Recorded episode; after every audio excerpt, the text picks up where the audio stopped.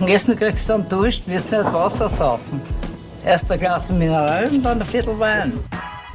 Herzlich willkommen zur 46. Folge Wein für Wein. Mein Name ist Kedi. Und mein Name ist Michael. Wir sind zwei WeinliebhaberInnen. Und jede Woche verkosten wir einen Wein und der eine weiß nie, was die andere mitbringt, beziehungsweise auch umgekehrt. Michi, weißt du noch, welchen Wein wir letzte Woche verkostet haben? Selbstverständlich. Und zwar waren wir beim Weingut Neumeister im Vulkanland Steiermark mhm. Mit dem Sauvignon Blanc Moorfeitel. Genau. Und haben ein bisschen gelernt, wie das eigentlich war in der Steiermark, so, wie sich die Rebfläche verändert hat. Mhm. Und haben einen sehr, sehr schönen Wein, der sehr Terroir geprägt, nach genau dem Gedanken, wie es haben will, mhm. der liebe Christoph Neumeister ist und uns sehr gut taugt hat.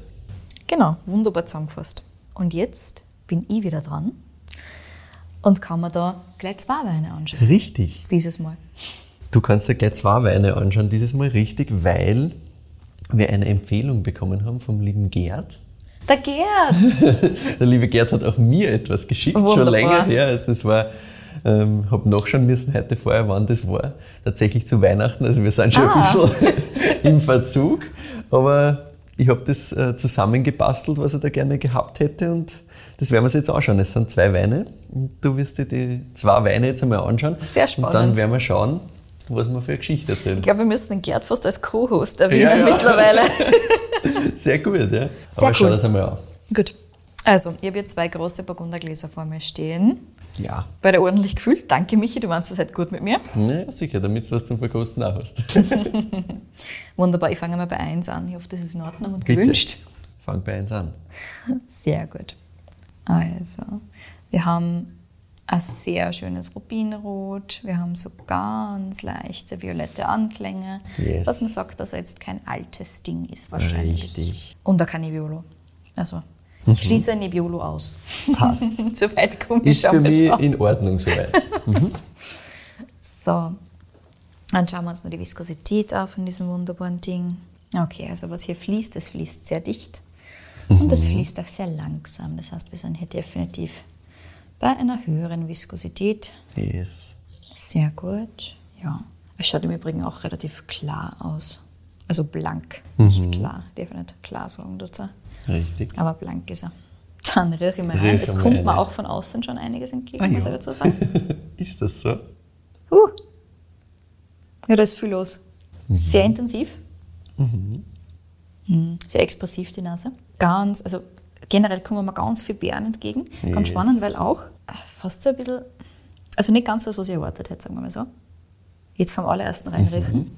Bin jetzt gespannt. Ganz schokoladig sagst. nämlich auch. Mhm. Ja, stimme ich da vollkommen zu so richtig schoki, ganz spannend. Also wie wenn du so eine, eine Schokolade isst mit getrockneten Beeren. Ich weiß nicht, ob du das jemals tust, aber ich tue das manchmal. Nein, ich tue das natürlich nicht, aber ich, ich, ich, weiß, ich weiß zumindest, was du meinst, geruchlich. Ja, ja ganz genau. Also wenn du Waldbeeren trocknest, in eine Schoki yes. reinschmeißt und isst. Alles gut. Genau so ist das. Ähm, fast so ein bisschen auch so, ähm, fast auch so ein bisschen ähm, Obstlikör-Anklänge tatsächlich. Also okay. nicht Obst, sondern so, so wenn es dann Brombeerlikör zum Beispiel mhm. hast. Also du bist bei Brombeer aber ein bisschen mehr in Richtung eingelegt, oder wie, wie darf ich das verstehen? Ja, ganz genau. Also wirklich mhm. ähm, diesen, diesen klassischen Ton, den du kriegst, wenn du Likör hast. Dieses schon, du hast schon Süße in der Nase. Du hast das nicht, also es ist nicht Marmelade, wobei Marmelade geht es ja aus für mich. Alles in die Richtung. Also nicht ja, unbedingt frische Frucht. Aber ich, ich, verstehe, was du, was du meinst. Ja. Mhm. Genau, also man hat ja auch so frische Frucht jetzt nicht unbedingt, sondern ja. eher schon so ein bisschen in verarbeiteter Form. Also alles sehr einladend für mich persönlich als Voll. Liebhaberin von süßen Sachen. Und ich bin Und bei dir, was, was natürlich die Frucht betrifft. Ne? Wir sind da mhm. komplett bärig. Ja, ja, genau. Schon eine wirklich Brombeere. Ich bin, ich bin bei der Brombeere selber auch sehr, sehr stark. Mhm. bin ich voll bei dir. Ich meine, das ist, glaube ich, kann man, kann man viele Beeren auch interpretieren, aber ich ja, bin auch sehr stark in der Brombeere. Genau. Und wie schon gesagt, also im Normalfall habe ich das Schokoladige eher am Gaumen, ne? das gepaart mit der Trinkstruktur und so weiter. Mhm. Aber hier habe ich das Gefühl, dass so ein bisschen in der Nase tatsächlich. Ja, ja, voll. Also das ist ein bisschen, ich finde auch ein bisschen ledrig, schokoladig ja. in der Nase. Ja, ja Leder passt mir gut mhm. nicht. Also. Das sind die klassischen Töne für so einen Rotwein. So. Und dann hast du halt natürlich Würze. Ja, würzig ist es auch ordentlich. Das kommt mhm. eher so ein bisschen hinten nach. Ich finde auch, dass die ähm, Beerentöne tatsächlich so ganz vorne liegen. Ja, und ich glaube, Würze wird dann am Gaumen vielleicht ein bisschen stärker kommen. Würztechnisch sind wir Nicht bei irgendwas Grünem, sondern wirklich so getrocknete Kräuter. Ja. So. Und ein bisschen pfeffrig fast. Ja, ja, ich, ich wollte gerade sagen, ich bin auch eher bei, bei so ein bisschen fast pfeffrig. Mhm. Ich habe ähm, gelesen in einer Verkostungsnotiz und deswegen habe ich das ich hätte es so nicht zuordnen können, Mhm. muss ich ehrlich sagen, aber ich finde, das trifft sehr, sehr gut. Ich habe das vorher auch nochmal nachgerochen, um das zu Ja. kontrollieren. Kardamom. Hm, warte Sekunde. Ui, das passt sehr Das, gut. das passt wirklich gut. Mal auf sowas da die ganz selber kommen. Ja, ja, äh, finde ich, find ich faszinierend. Auf sowas, ich selber war ich nie da, ich bin, Aber bei dir, ich war in schon. die Richtung so ein bisschen pfeffrig, aber das hat halt Kardamom auch so, dass Ja. das so ein bisschen eine pfeffrige Noten eben daherkommt. Finde ich, trifft es wirklich, wirklich gut. Ja. Absolut. Cool. Passt. Ich nehme mal einen Schluck. Nimm einen Schluck.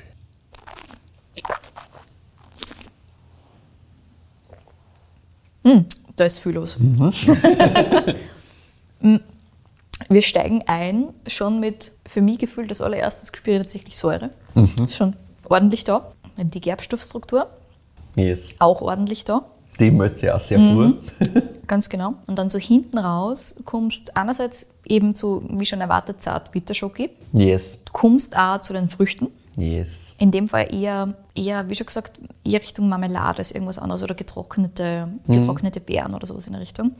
In der Nase kommt so ein bisschen nur fruchtiger daher, als Mhm. es dann wirklich ist. Bleiben tut so ein bisschen diese, diese Würze, die ich mit Holz assoziiere. Es bleibt dann nicht ewig lang, so eine Zeitel. Und ja, Ja. wirklich so diese, diese, diese Kräuter plus dieses Pfeffrige habe ich dann am Schluss auch nochmal richtig. Voll, also du hast Spannend. diese, diese, diese Würze drinnen, genau. Und das, ich finde schon, Fruchtigkeit ist schon da. In der Nase, finde ich, erwartet man sich noch mehr. Genau. Dass das noch mehr ähm, in diese übertriebene Fruchtigkeit teilweise geht. Tut es aber nicht. Tut es nicht, ja. Und das ist auch gut so, finde ich. Ja, ich finde, du hast in der Nase fast so was Marzipanartiges. Also es ist nicht Mhm. nussig-mandelig, sondern es ist wirklich so, was, so ein bisschen Marzipan. Weißt du, was mich du hast erinnert, Michi? ja. An Mangerie. Ist auch nicht falsch, weil du hast eher dieses. Du hast dieses Schoki, diese Zartbittere. Du Und hast dieses diese, bärige, dieses leicht kirschige, Likör, bärige, ja, ja. ganz genau. Das passt mir da sehr gut rein. Plus mit halt Kirsche geht sich das eh auch aus. Also das ist eh, ich finde, Kirsche Ja. ist da eh auch da. Aber das ist also, so diese Kombination, die ich wirklich habe. Weißt du, Voll. meine? Aber in der Nase jetzt hier. Ne? Am Gaumen ist es dann Am trotzdem Gaumen, immer anders. am Gaumen ist es anders, weil am Gaumen taugt mir auch das Margarine nicht mehr. Muss ich ehrlich sagen. Also das ist was, mit dem kannst du mich eher jagen. Und da ist das Margarine Gott sei Dank nicht da. Ist schon. Also am Gaumen hast du wirklich ordentlich Struktur. Hm. Säure, wie schon gesagt, auch wirklich im, im Plusbereich. Mhm. Kommt schon einiges daher. Das ist dann auch gleich mal voll da. Wie schon gesagt, ewig bleiben tut es nicht. Hm. Aber insgesamt spannendes Ding. Coole Sache. Sollen wir den zweiten Wein probieren? Bitte. Ja, farblich sind wir da tatsächlich gar nicht so weit weg. Mhm. Aber der Rubin auch wieder so ein bisschen ins Violette ein, wobei der erste. Ein bisschen weniger, finde ich. Genau, ja. der erste ist hat violetter. Mehr, mehr violette Reflexe, bin ich bei dir. Und der erste ist fast ein bisschen dichter im Kern tatsächlich, wohingegen der zweite Mhm. relativ gleichmäßig bleibt von der Farbe Ja. nach außen hin. Ja. Ich habe vom zweiten auch wirklich einen Haufen Wein im Glas. Also, Sorry. ich arbeite mal dran, okay? Ja, ja. Ah, und was wir da haben, ist, dass tatsächlich die Schlieren so ein bisschen erstens einmal schneller fließen und Mhm. zweitens auch nicht ganz so dicht wie beim ersten. Ähm, was wir darauf schließen, ist, dass der ein bisschen leichter sein kann von der Struktur her. Schauen wir uns gleich mal an. Mhm. Schaut es kommt mal mir auch in der Nase gar nicht so viel entgegen ähm, wie beim ersten jetzt von heraus. Mhm. Wobei, vielleicht ist das jetzt einfach, weil es der zweite Wein ist, den ich verkoste, ganz anders. Mhm. Komplett. Also das sind zwei verschiedene Weinwelten, was wir da jetzt haben. Da haben wir überhaupt nichts Fruchtiges im ersten reinrachen. Überhaupt Findest? nicht. Mhm. Sondern da habe ich ganz stark dieses, diese Note, die ich ganz gerne mal finde, und zwar diese, diese Cola-Nussnote. Ja, also für mich, ist- Ganz für intensiv. mich geht es eher in diese animalische Richtung, aber das geht eh in dieselbe Richtung. Ja. Aber ich finde, da ist drunter schon eine Fruchtnote Richtig, ja, ja, drunter. Aber das Erste, was mir entgegenkommt, so richtig hart, ist dieses, dieses Cola-Nuss und Ja. animalisch passt auch sehr gut Ja. rein. Und wenn es dann dir vergisst, kommt dann langsam, langsam Frucht hervor. Ja. Aber das ist für mich wirklich, also diese, diese Nuss, Cola-Nuss-Geschichte. Es, es ist ordentlich in, in Puh. der Nase da, ja. Und vor allem im Vergleich zum ersten, der sehr, sehr lieblich und beschwingt daherkommt, Ja, ist das ja. jetzt ein kompletter Kontrast. Sehr cool. Gerd, du bist der gute Mann, das taugt mir. hm, lustig, wenn ich dann so ein bisschen drunter komme, langsam aber sicher, geht es für mich fast so Richtung diese, diese Haribo-Bären-Dinger. Weißt du, was ich meine? Diese Haribo-Waldbären-Geschichten. Mhm. So in die Richtung. Ja, mhm. ja, ja, na, gerne. Also Waldbeeren nehmen wir auf. Für mich ist, ist noch ein anderer Ton von der Frucht her, der, der für mich da im ersten Moment noch stärker da ist. Aber es ist nicht so weit entfernt, muss man auch dazu sagen. Okay. Was hast du denn? Nein, ich bin da mehr bei der, bei der wirklich dunklen Kirschen. Also ich bin mehr, mehr Sauerkirsche-Wechsel in dem Fall. Ja. Aber, aber nicht, nicht nur, also diese Waldbeer-Geschichte ist eher da. Also wie schon gesagt, dieses, vor allem dieses spezifische Waldbeer-Haribo. Ja. Nicht unbedingt jetzt irgendwelche ganz frischen Beeren aus dem Wald, sondern dieses Waldbeer-Haribo ist relativ Nein, ganz frisch auch nicht, nein. Sehr cool. Also der Kontrast ist wirklich ganz, ganz, ganz wild. Ganz spannend. Warte jetzt. Was hast du sonst noch so in der Nase? Oder willst du noch mal vergleichen? Kannst du Ich würde tatsächlich kurz, ganz kurz mal. Aber das Witzige ist jetzt, kommt, also jetzt, wenn ich die zwei so nebeneinander ähm, habe und äh, abwechselnd reinrieche, jetzt kommt beim ersten tatsächlich dann auch diese, diese Würze und vor allem dieses Pfeffer Mhm. für mich raus. Aber jetzt beim zweiten finde ich fast noch stärker. Mhm. Das zweite hat ganz intensiv diese Würze und vor allem diese Pfeffernoten. Ja, ich finde auch, das kitzelt richtig in der Nase. Richtig hart. Ich bin gespannt, was man am Schluss erzählst über die zwei Dinge. Naja, nachdem das Spannend. eine, eine Sonderfolge ist ein bisschen, Mhm. werde ich da über eins der Dinge was erzählen. Ach so, Du darfst dann auswählen, welches. wirklich? Wow. Wenn du mal eins benennen kannst, rebsortentechnisch, dann werden wir das nehmen. Spannend. Und wenn du mal, wenn's mal beide benennen kannst, können wir auch beides machen. Und dann wird es eine sehr, sehr lange Folge. Also ich glaube, die haben sich schon verdient, jeder eine eigene Folge. Deswegen hätte ich es aufgeteilt und hätte einen heute gemacht und den nächsten dann bei der nächsten. Ich habe jetzt einmal einen Schluck genommen Ja. vom Wein Nummer 2. Da habe ich sehr intensiv diese Holznote, dieses Vanillige. Mm, Ich habe ganz intensiv die Würze. Mhm. Also würzig ohne Ende quasi. Ich nehme nochmal einen Schluck, ich weiß nicht mehr, was die Säure war. also richtig, diese Cola-Nussnoten so. Mhm. Vielleicht benenne ich es auch falsch, aber für mich ist das Cola-Nuss. Ich bin schon bei dir jetzt eher in diese animalische Richtung da. Und, aber es ist, es ist sehr prägnant. Und dann so ein bisschen drunter habe ich halt eben dieses, haben wir eh schon geredet, die, die ganzen Sauerkirschen und ein bisschen eben Waldbeeren, auch finde ich schwarze Johannisbeere. Also dieses Cassis-Thema Cassis. ist da, Am ist da auch, auch am Gaumen, ja. Am Gaumen Cassis. Mhm. Und halt Weichsel von mir aus. ja. Also irgendwas, irgendwas rot. Rot-schwarzes, ja, ja. genau. Also es, es ist keine Einzelfrucht, das du daraus äh, holen kannst, wo du sagst, es ist nur das, sondern es ist wirklich Ja. dieses Potpourri aus, aus ähm, Dunkelfrüchten quasi. Wenn man das, Dunkelfrüchte? Kann man so sagen, glaube ich. Am liebsten hätte ich nur solche Folgen. Wo zwar nicht mehr Ja, ja, ich weiß, das ist super geil, gell? Deswegen habe ich die Idee auch so leibend gefunden und habe das unbedingt umsetzen müssen. Es hat nur ein bisschen Vorbereitungszeit gebraucht. Alles klar. Was heißt, der Gerd hat da wirklich gesagt, nimm diese zwei in eine Folge rein. Mm, Ja, das werde ich dann später auflösen, wie genau das Sehr gut. geschehen ist. Also beides super, super spannend. Vielleicht beim zweiten erzähl mir noch ein bisschen was, was du da am Gaumen hast. weil Da hast du noch nicht so viel dazu erzählt Mhm. Stimmt im Vergleich eigentlich. zum ersten. Beim zweiten haben wir auch, ähnlich wie beim ersten, durchaus eine prägnante Säurestruktur und vor allem eine Gerbstoffstruktur, Mhm. Yes. Mhm. die richtig prägnant ist. Also es ist bei beiden nicht so, dass die komplett umhaut, also dass du quasi einen komplett grünen Mund hast Nein. nachher, aber es sind beides prägnante Strukturen. Ja. Also Ja. nichts kommt ganz leicht daher und ist sofort wieder weg, sondern das krallt sich dann zwischendurch einmal am Gaumen fest Mhm. und dann geht's wieder. Abgang ist gefühlt beim zweiten schon länger. Mhm. Und wie schon gesagt, beim zweiten spüre ich das Holz mehr als beim ersten Mhm. tatsächlich. Kann sein, dass das subjektiv ist, aber gefühlt ist beim ersten einfach diese Holznote am Gaumen, nicht in der Nase, am Gaumen stärker vorhanden und das bleibt beim Abgang ein bisschen mehr. Generell bleibt der Abgang beim zweiten ein bisschen länger bei mir. Ansonsten, Alkohol ist beim zweiten auch spürbar. Beim ersten schauen wir uns das gleich nochmal an. Ich finde, beim zweiten kommt da so ein bisschen eine, irgendeine kühle Note raus. Es ist nicht mentholig, es ist nicht diese Alterungsnote, aber schon so Ja, So aber so bisschen leicht mentolig, Anklänge. so leicht mentolig nimmst du schon mit, das ist okay.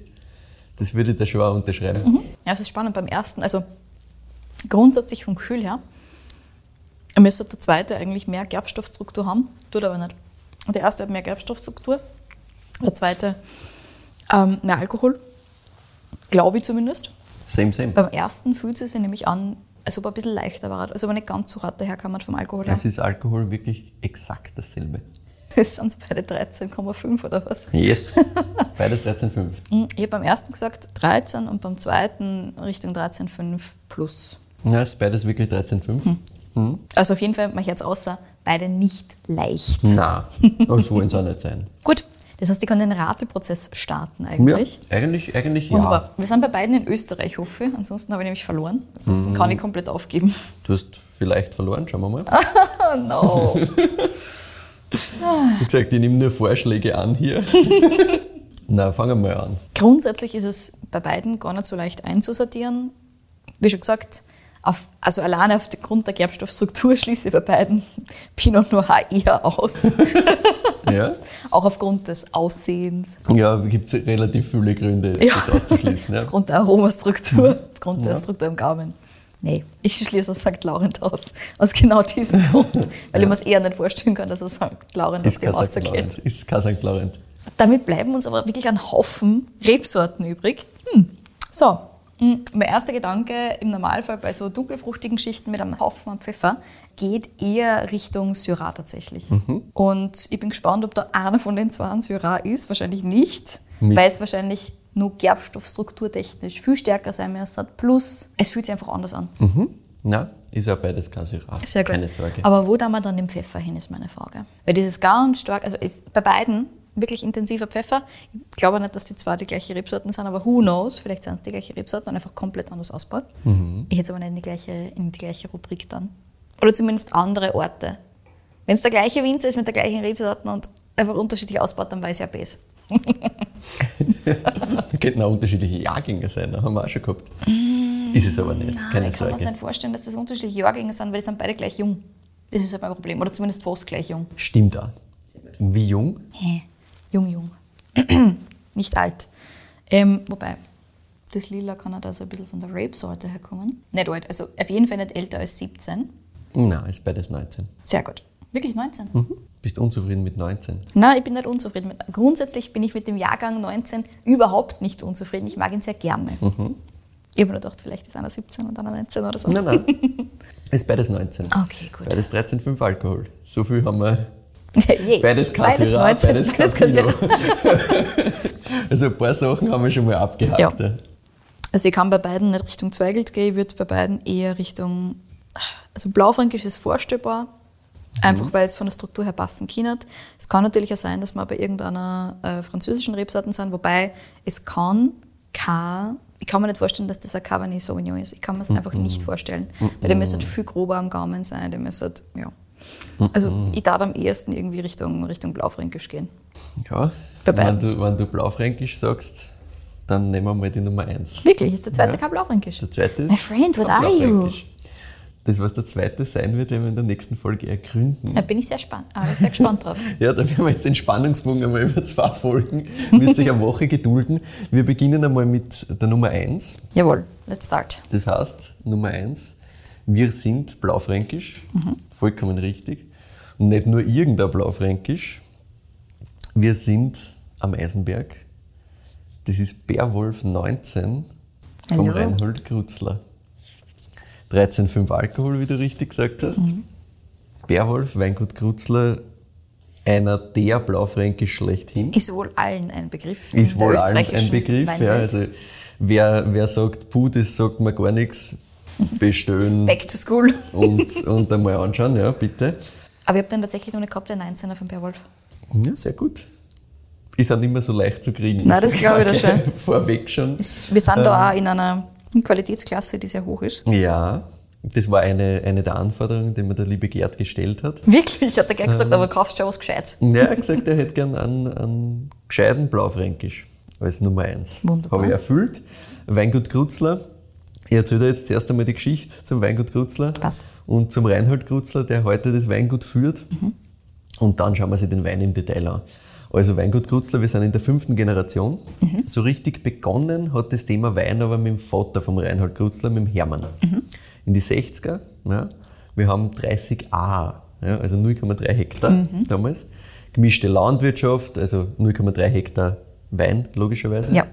Landwirtschaft schon größer mit Rinder und Schweine und Wein als Nebenerwerb. Und der Hermann Krutzler hat in die 60er angefangen, dass er seine Weine in 0,7 Liter abfüllt. Also Qualitätsflaschengröße war damals 0,7. Yes. Und sonst hat es halt nur Doppler, Rot und Weiß gegeben. Und das war damals schon spannend, dass das wer gemacht hat. Also das hat damals im Südburgenland keiner gemacht. Ja?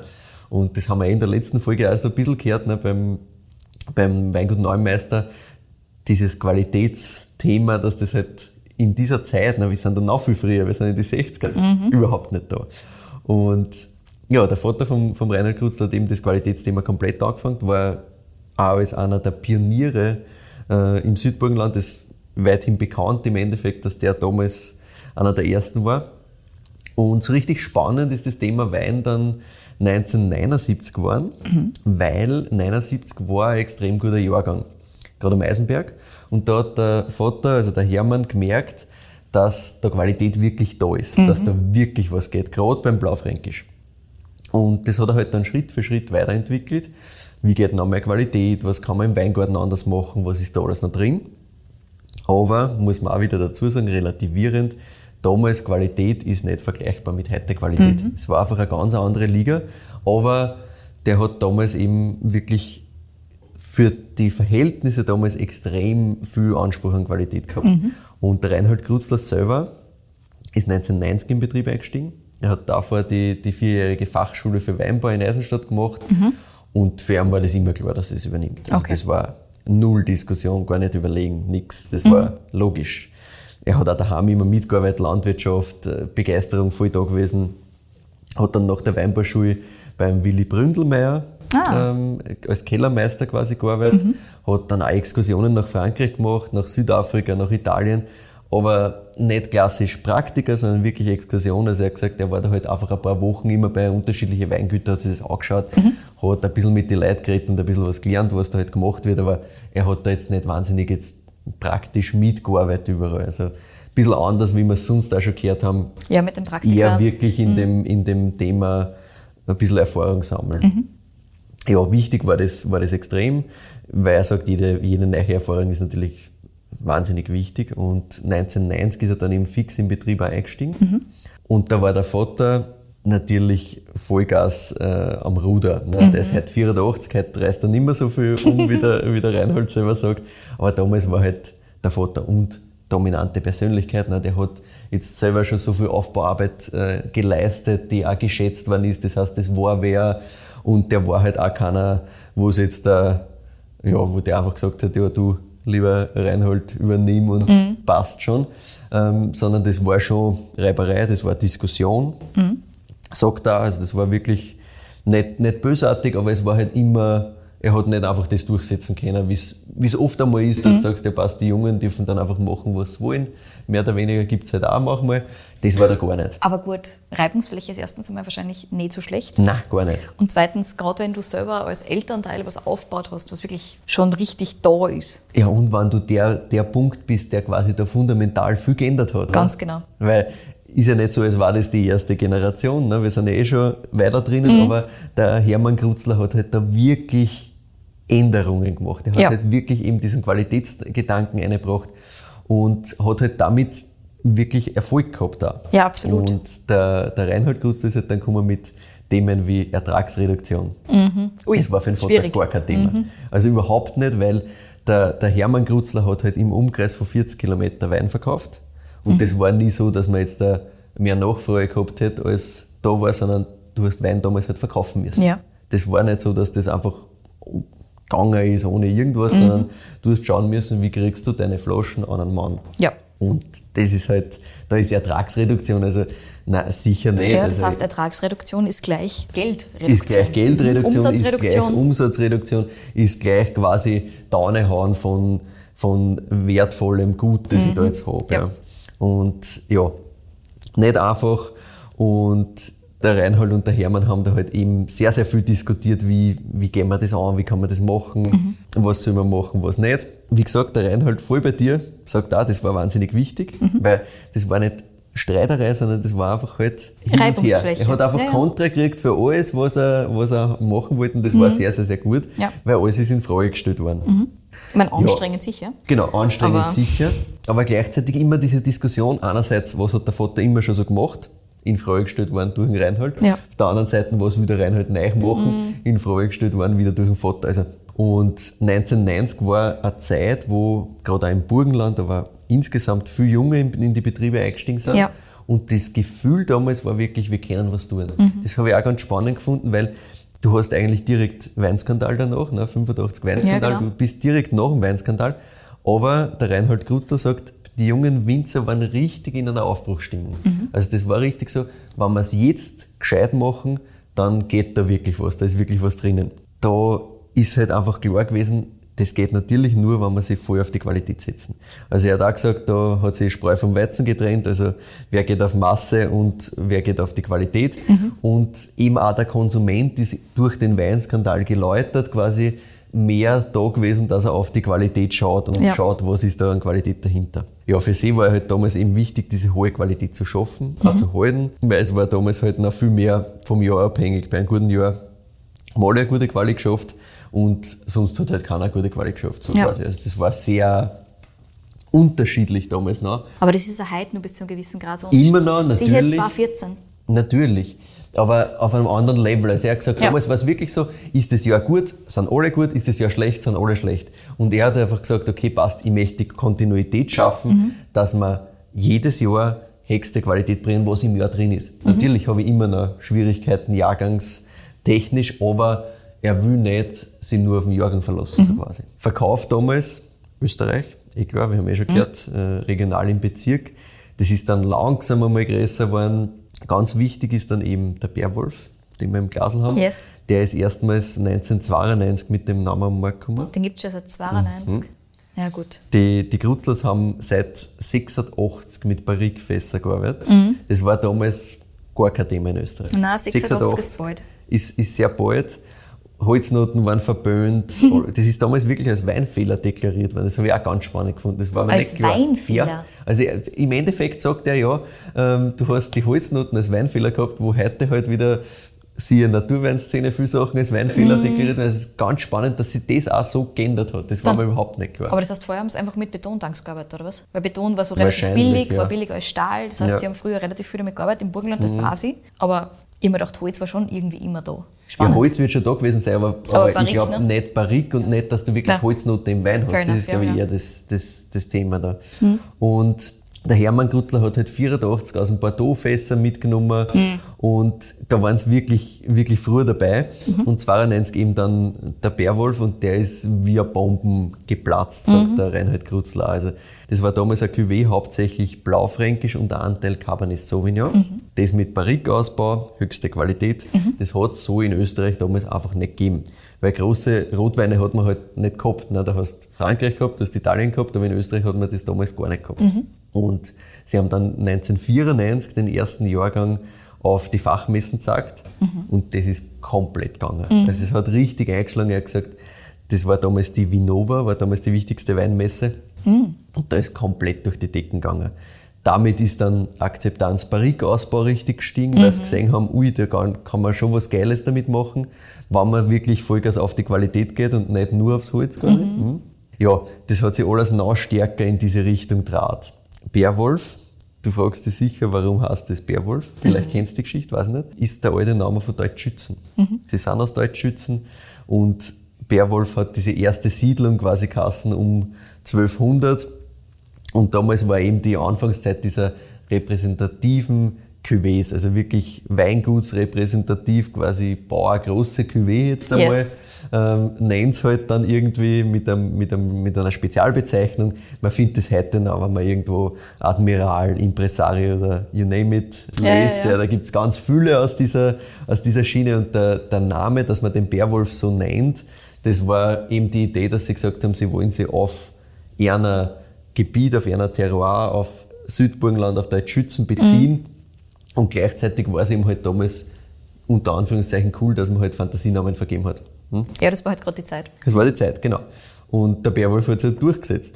Heute ist der Bärwolf 100% blaufränkisch. Mhm. Seit circa 10 Jahren ist der, der Cabernet, der war immer so bei 10%. Okay. Ganz weg. Aber den braucht er ja eh nicht. Ja, absolut nicht.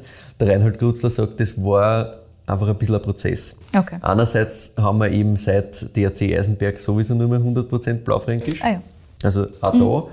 Und gleichzeitig war auch für ihn klar, der Paradewein schlechthin, der muss 100% mhm. blaufränkisch sein. Das macht sonst ja überhaupt keinen Sinn, ja. was er da tut. Aber auf der anderen Seite, damals, wie sie angefangen haben, 92, 94, war es halt so, dass man einfach diese internationalen Rebsorten gehabt hat und dass das halt damals irgendwie typisch war, dass man einen Anteil an, an eben Cabernet Sauvignon oder sowas eben oder Merlot auch ganz klassisch irgendwo noch einbringt, um, um diese Internationalität und diese große Cuvée quasi zu zelebrieren. Ganz genau, das haben wir ja beim Weingut Rosi Schuster 1 zu genau, 1 gleich gehabt. Genau. Mhm. Und das ist dann eben aus, aus Überzeugung, aber auch dadurch, dass immer mehr Leute nachgefragt haben, warum braucht es eigentlich diese 10% mhm. Cabernet Sauvignon da drin?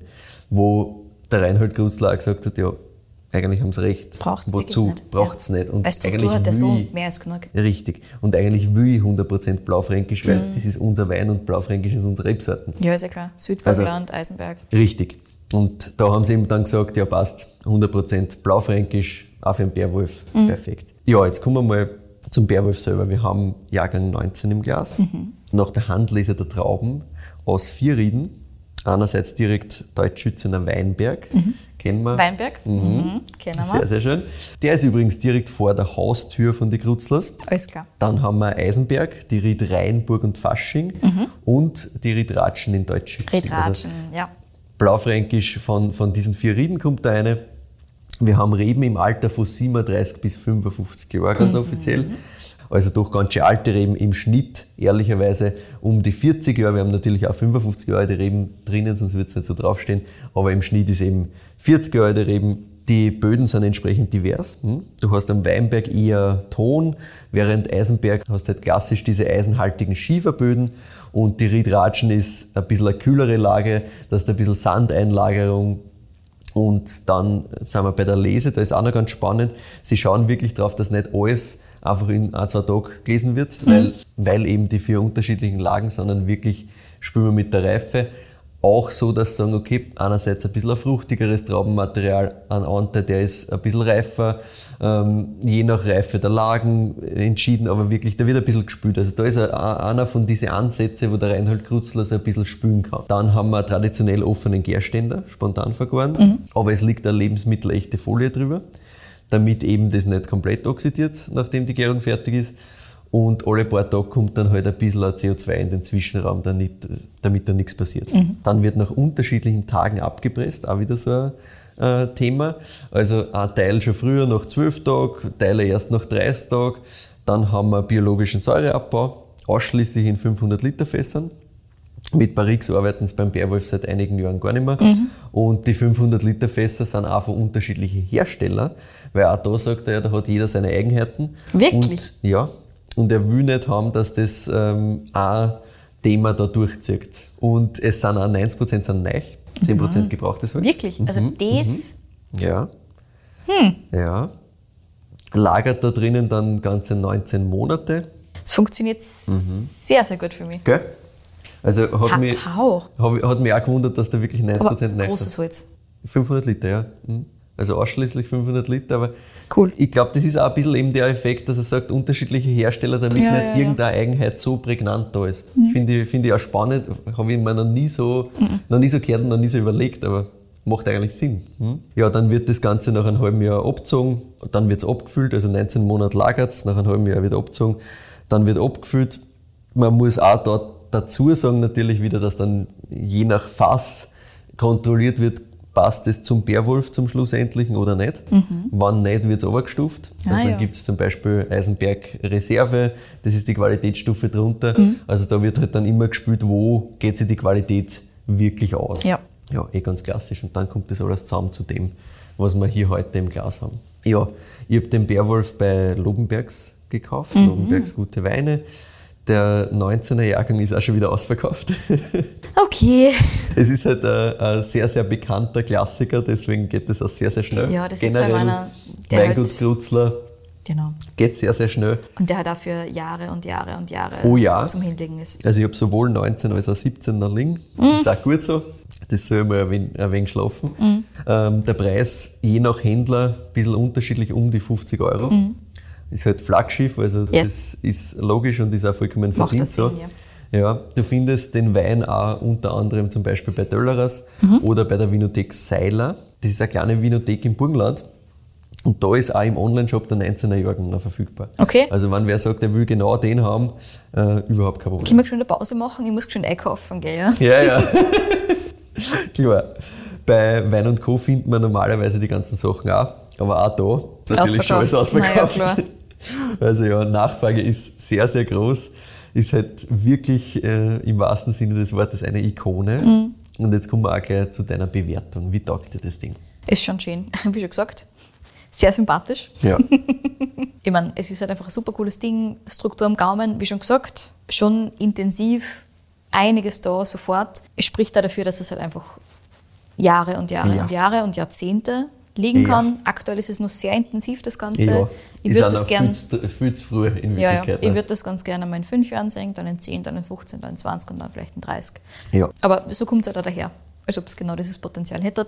Bewertungstechnisch muss ich jetzt natürlich mit einem Plus schreiben, ja. aber 9,5. Mhm. Und das kann sicher auf, für auf die 10, ja. Ja, ich bin bei einer 9,6, gleiches, gleiches Thema mhm. mit einem großen Plus dahinter. Das ist in den nächsten 10 Jahren auch viel leibender. Mhm. Warum haben wir jetzt 19 im Glas? Einerseits Verfügbarkeit, ich meine, ich hätte 17 auch gehabt, mhm. auch überlegt, ob ich der 17 herstelle. Aber der 19er ist halt auch geiler als der 17er. Der 19er ist auch geiler als der 17er, natürlich, aber... Also rein jahrgangstechnisch, wie so gesagt. Das war gesagt, gar, nicht, gar nicht meine Überlegung. Mhm. Meine Überlegung war tatsächlich, dass ich das zweite Ding, was ich da herstelle, auch als 19 ist. Als ja, weil ich wollte beides aus dem gleichen Jahrgang mhm. haben. Das war die die Challenge, die mir der liebe Gerd äh, an dieser Stelle ge gestellt hat. You quasi. go, Gerd, you go. Und damit ist das auch vollkommen in Ordnung. Und ja, wie gesagt, das wird noch, wird noch richtig geil. Mhm. Neben dem Bärwolf gibt es natürlich auch noch ein paar andere Weine. Wobei, beim Weingut Krutzler muss man auch dazu sagen, das ist gar nicht so auf viel verschiedene Weine gelegt. Ja. Absolut nicht. Es gibt einfach ein paar Weine, das ist wirklich in, in Grenzen. 95% haben wir Rotwein, Fokus natürlich Vollgas Blaufränkisch. Ja. Weißwein, die 5% sind vor allem Welschriesling. Da gibt es jetzt auch noch Welschriesling Riedratschen, mhm. der ist jetzt erst am Markt gekommen. Ähm, ein Welschriesling wirklich mit Anspruch, ist auch ein sehr, sehr geiles Teil. Okay, das muss ich mir auch anschauen. Ja, das muss ich da anschauen. Kann ich da auch noch verkosten lassen, habe ich auch gerade offen. Exzellent. Ist, äh, hat mich ein bisschen erinnert in die Richtung, wie, wie beim Daniel Janek Welschriesling gemacht mhm. wird. Also wirklich auch mit äh, ein bisschen am Holz und ein bisschen spannender und, mhm. und ein komplexeres Teil. Ja, ja, hat ja. man taugt. Und bei den Rotweinen kommt jetzt im Herbst auch noch was ganz Neues, nämlich es kommt von der Ried Weinberger äh, Riedenwein raus. Mhm. Aber aus 17. Das heißt, der kommt trinkreif am Markt.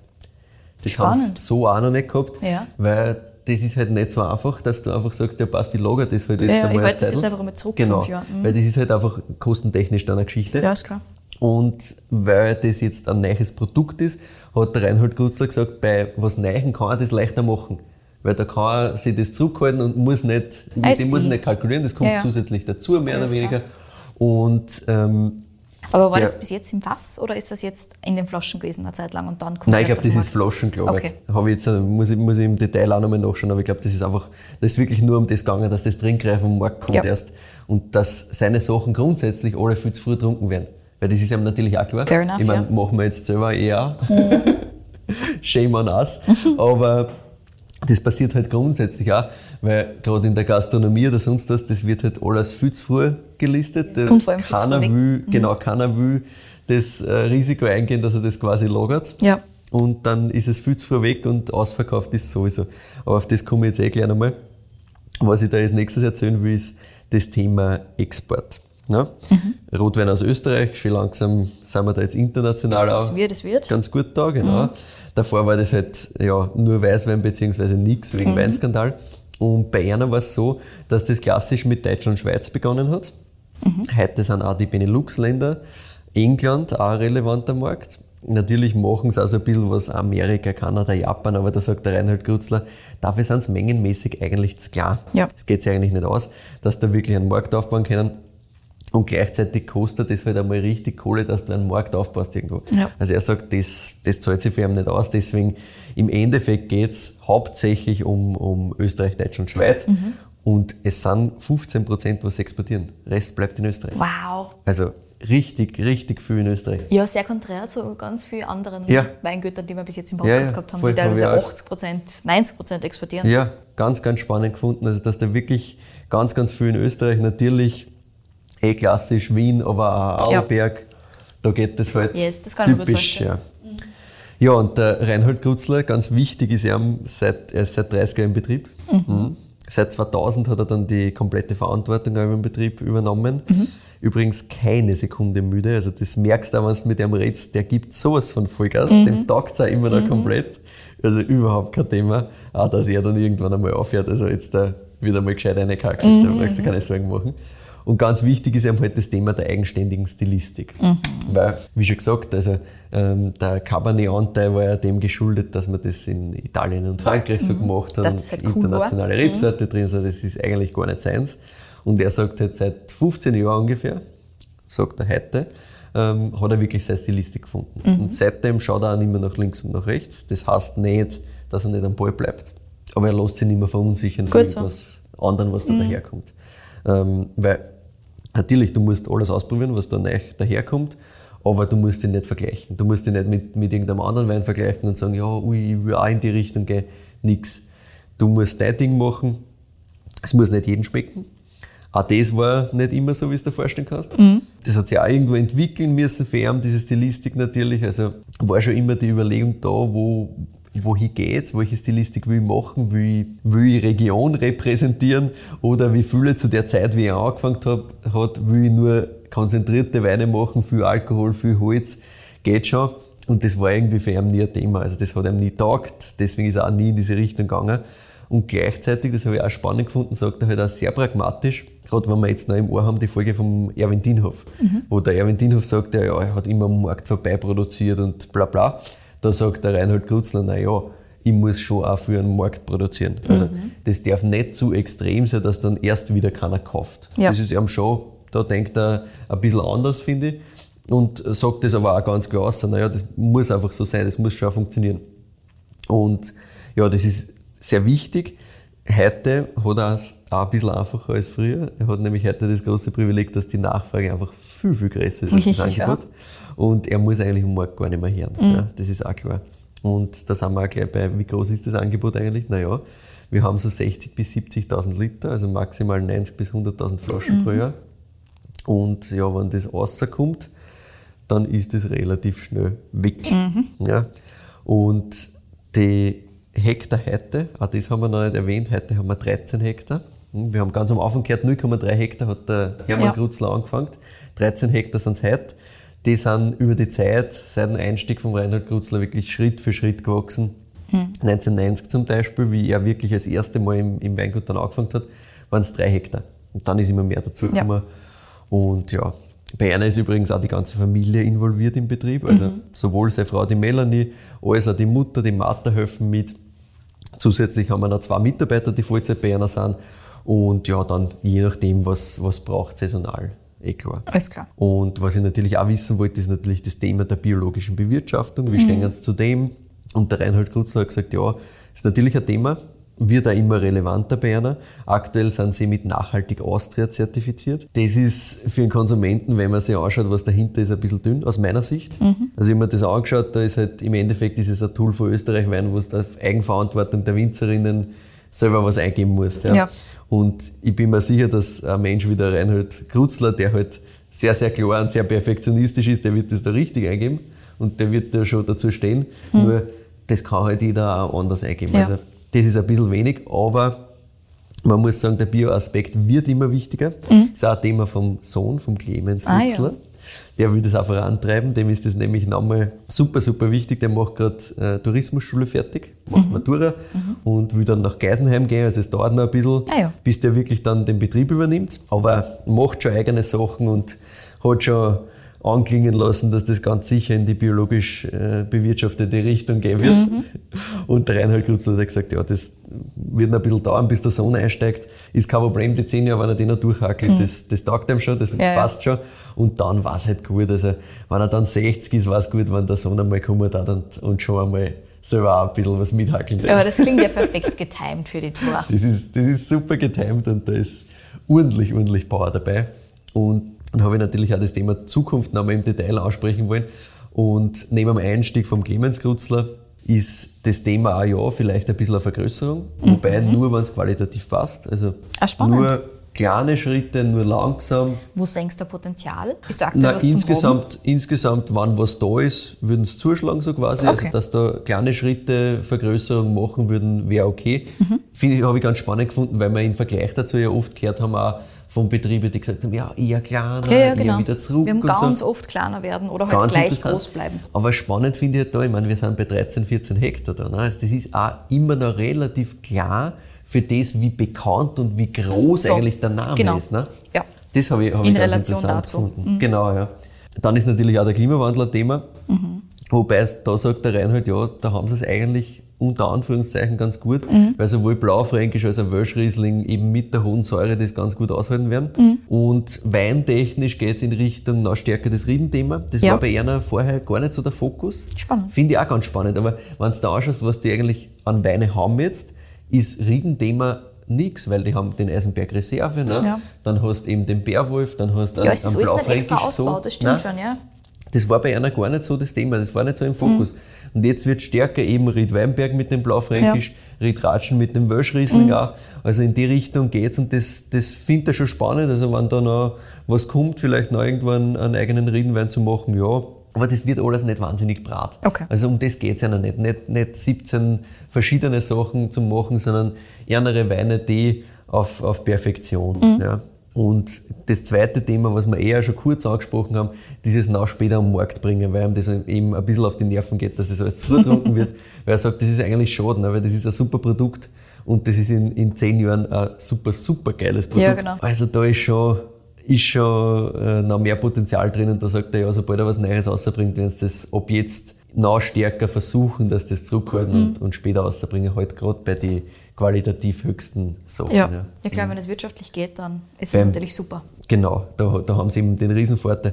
Bei einem Bärwolf oder so kannst du es eh nicht machen, weil Ja, das, ja. das wollen die Leute einfach, das ist ein Wahnsinn. Also 19, wie schnell das überall ausverkauft Mhm. war. Aber gut, 19 ist ja der Wahnsinns Blaufränkisch, ja. Ja, klar, aber trotzdem, also das war, ich habe das gesehen, dass, also da ist noch die Ankündigung gewesen, wann er kommt und da habe ich schon bestellt. und wie ich das nächste Mal reingeschaut habe, war alles weg. War's weg. Überall. Ja. Also wirklich, wirklich stark. Aber ja, es wird in Zukunft noch einiges geben von einer. Mhm. Und der Reinhold Krutzler, der hat noch ordentliche Energie. Also der, der wird noch ein paar Bäume umreißen, da mache ich mir gar keine Sorgen. Sehr gut. Und ja, das war meine, meine kleine Geschichte zu einem der bekanntesten und anerkanntesten Rotweine Österreichs, der Kultstatus hat seit mittlerweile über 25 Und das Jahren. halt zu hundertprozentig zu Recht. Zu Recht. Nach wie vor super geil. Vollkommen zu Recht. Vor allem, dass der so Generationen überwindet. Ne? Ja. Weil wir sind trotzdem so ein bisschen Teil einer eher neuen Weintrinkergeneration. Komplett. Und trotzdem ist das halt ein Ja, ultra geiles geil. Ding. Mhm. Ja. Ganz genau. Und das war es aber schon vor 15 Jahren, vor 20 Jahren, vor 30 Jahren. Ja, war immer ja. schon geil. Ja, wie, ich habe ich hab 17 das erste Mal wirklich im Glas gehabt vom Bärwolf. Ich dachte, was ist denn das? Also Mhm. Ja. Einfach nur geil. Ja, voll. Ja, es gibt aber so Weine, die, die reißen dich halt komplett außer aus deinem Alltagstrott und du denkst, hä, sowas habe ich noch nie gehabt. Voll spannend. So ist es. Sehr cool. Ja, Michi, danke für den Wein einerseits. Super, super cool. Wie schon gesagt, ich bin 19 noch nicht gehabt. Werde jetzt schauen, dass ich mir den ganz schnell bestelle. Ja.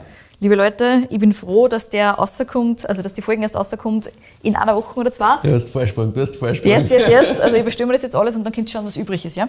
Ja, und wir freuen uns natürlich immer über Weinvorschläge einerseits, wie der Gerzi hier geliefert hat und Feedback von eurer Seite. Äh, schickt uns das sehr gerne an entweder unsere E-Mail-Adressen kedi.weinfürwein.at oder michael.weinfürwein.at. Achtung, die Weintipps bitte nicht an beide senden, sondern immer nur an eine oder einen von uns zwei, ansonsten ist keine Überraschung mehr. Gerd, Nochmal danke an dich, super, super cool. Du hast uns jetzt beide schon mit Weintipps versorgt. Wie schon gesagt, wir sollten die wahrscheinlich fast als Co-Hoster irgendwann einmal anführen. ja, folgt uns sehr, sehr gerne auf Spotify oder auf Apple Podcast. Wir freuen uns auch sehr über Bewertungen. Geht auf beiden Plattformen mittlerweile und haut uns natürlich auch ein bisschen Viere. Auf Instagram sind wir übrigens auch zu finden unter Wein für Wein. Dort findet ihr uns auch privat. Ich unter Kedi in Vienna, der Michael unter Proegel. Und dort und auf unserer Webseite weinfürwein.at bereiten wir euch ja immer Zusammenfassungen zu den Episoden vor, mit Verkostungsnotizen, wo ihr die Weine findet und so weiter. Damit sagen wir danke fürs Zuhören und bis zum nächsten Mal.